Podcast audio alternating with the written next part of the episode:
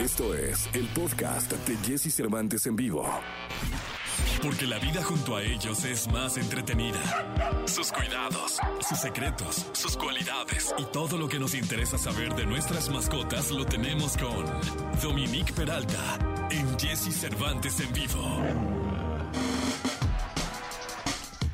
8 de la mañana, 50 minutos. Dominique, ¿cómo estás? Muy bien, querido Jesse, aquí disfrutando de la cabina, por supuesto. ¿Tú cómo andas? Bien, tranquilo. Oye, es, es, eh, eh, es inevitable, perdón que, que, traiga a colación el tema, eh, porque no es ese el que vamos a hoy, vamos a hablar del embarazo psicológico en los animales, eh, pero es inevitable no ver las imágenes de, de, de, lo que sucedió en el metro y no imaginar a un, a un canino, a un, per, a un perro tratando de ubicar víctimas. Siempre son muy útiles en ese caso por el olfato, ¿no? Sí, totalmente. Oye, pues como que no sé, pero la ciudad ahora que venía para acá se siente triste. Es un accidente terrible, tremendo. Anoche yo estaba despierta cuando salió la nota y vi que había 13 personas que habían fallecido y ahora ya la cuenta va más.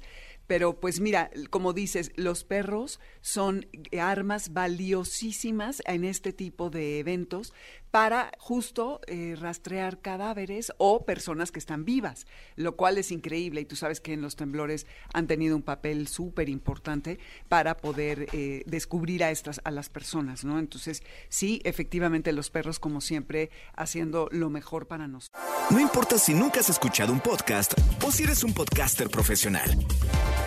Únete a la comunidad Himalaya. Radio en vivo. Radio en vivo. Contenidos originales y experiencias diseñadas solo para ti. Solo para ti. Solo para ti. Himalaya. Descarga gratis la app. Nosotros. Sí, siempre, la verdad es que sí, siempre, siempre están ahí. Y bueno, vamos a, vamos al tema del día de hoy, Dominique, es embarazo psicológico en los animales. ¿Cómo pasa? Bueno, para empezar, hay que decir eh, se siente feo medio pasar de un tema terrible a algo que, bueno, así, pero bueno, pues así es la vida. Ánimo todos y esperemos que, que, las cosas funcionen mejor este, en toda esta situación del metro. Y vamos a hablar de este tema a propósito del 10 de mayo, que es la, la siguiente semana, pero pues bueno, como ya va a ser 11 cuando venga, pues ya va a haber pasado un poco el furor del Día de las Madres. Entonces, para empezar hay que decir que los embarazos psicológicos, el término utilizado así es totalmente falso e incorrecto. Porque, como siempre, los humanos tratamos de, eh, de, antropomorfizar a los animales y proyectamos en ellos las cosas que nos pasan a nosotros. Antes de entrar en el detalle de los perros, les quiero contar acerca de una anécdota que sucede cuando el rey Felipe II, o sea, vamos a irnos hasta allá, ¿eh? para que vean la diferencia entre lo que es un embarazo psicológico y lo que le pasa a los perros. El, rey Felipe II de España eh, tiene un hijo que se llama Carlos I que monta en armas y quiere destronarlo. Obviamente el rey no va a matar a su hijo en ese momento, pero lo refunda en un manicomio y ahí muere de inanición y de locura. Él, como saben ustedes, la realeza siempre está presionadísima para tener a un sucesor y tiene que ser generalmente un hombre, es lo ideal. Se casa con María Tudor y la presiona y presiona y hay exceso de sexo y no sé qué tantas cosas tremendas, que esta pobre mujer está tan presionada para estar embarazada que de pronto empieza a dar todas las señales. Pero, oh, sorpresa, no estaba embarazada. Gran decepción, el rey se eh, divorcia de ella, se vuelve a casar y bueno, ya, también lo mismo, mucha presión para la tercera mujer y pues resulta que tiene hijas y en fin, esa historia ya no importa. Pero eso es un embarazo psicológico fruto de una depresión, fruto de la presión y, eh, todos estos eh, eventos que están ocurriendo alrededor de la vida de María Tudor y de muchas mujeres que, eh, a las que le sucede esto.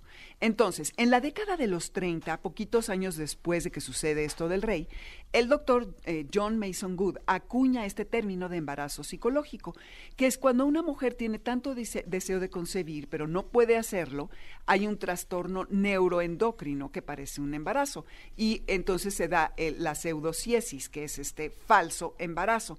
Y es por condiciones hormonales o relacionados a la depresión en las mujeres. Pero en los animales, Jesse, es otro cuento completamente diferente. Ocurre mucho en cuanto a las eh, hembras que no están esterilizadas y que no se sabe exactamente por qué, pero ellas siguen teniendo su ciclo natural y algo pasa que presentan un embarazo, que es un pseudo embarazo porque no están preñadas, pero no obedece a un deseo, cuando que el embarazo eh, psicológico sí obedece a un deseo, por lo que habría que desde ahí empezar a usar el término diferente. Y luego en la, en la vida salvaje, en la vida natural, los animales forman grupos que tienen jerarquías muy marcadas, como las famosas manadas de los lobos.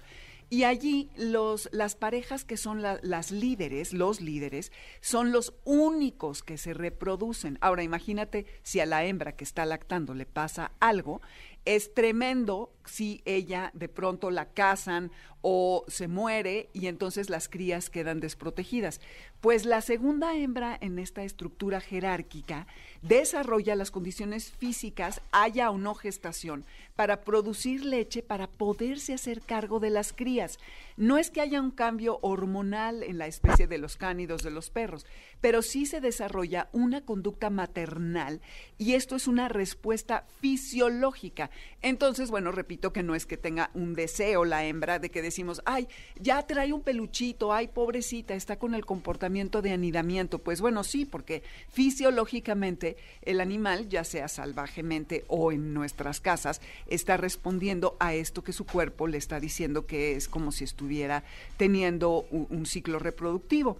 Y esto puede durar dos meses y si empieza a, producir leche, el chiste es que no vaya, la leche es el cultivo de grandes bacterias y aquí puede haber una infección que puede traer mastitis, hay que estar atentos, hay que llevarla con el médico y ya el médico sabrá eh, darle las medicinas correspondientes, no hay que ponerse a producir y hacer las cosas este, y así em, sin consultar al médico. Pero además hay otra cosa por ahí, mi querido Jesse, que todos los hombres que están por ahí no se van a no se la van a acabar.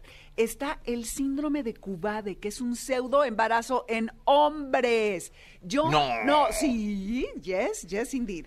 Y no nada más para los humanos, sino también da en los machos, en los perros. Esto es en, en humanos cuando está muy preocupado porque a lo mejor su pareja tiene un embarazo de alto riesgo. Entonces, como está tan estresado, como a los dos, tres meses empieza a inflamarse las tetillas y empieza a generar vientre, no por las chelas, ¿eh? pancita, que es por este síndrome de Cubade y eh, esto que se llama ginecomastia, que es el desarrollo de las glándulas mamarias. Y a los perros les puede pasar cuando tiene vómito, por ejemplo, y les prescriben un medicamento que produce esto, que es la ginecomastia, y que hasta pueden tener producción de leche. Así que sepan que no, está, no se salvan, señores. Híjole, mira ¿Qué tal, eh? El síndrome de Cubade, Cubade de lo que se viene a enterar uno. Fíjate que mi perrita mía eh, tuvo embarazo psicológico y, era muy chistoso porque cuidaba, tenía un como peluchito y lo mm. trataba como si fuera un cachorro. Qué este, chistoso. Y que se lo ponía junto y como que lo quería amamantar o así. Lo quería amamantar y lo llevaba para todos lados y no permitía que lo tocara nadie.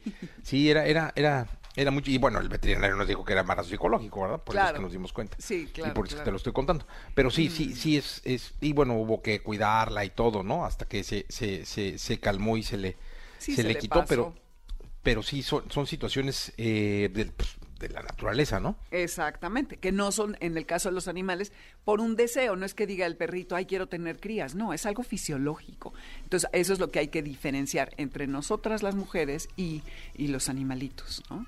Totalmente. Dominique, muchas gracias. A ti, Jesse, buen día. Buen día, vamos a continuar, vamos a ir a un corte comercial, son las 8 de la mañana, 59 minutos. Cuando estemos de regreso, Jair. Escucha a Jesse Cervantes de lunes a viernes de 6 a 10 de la mañana por Exa FM.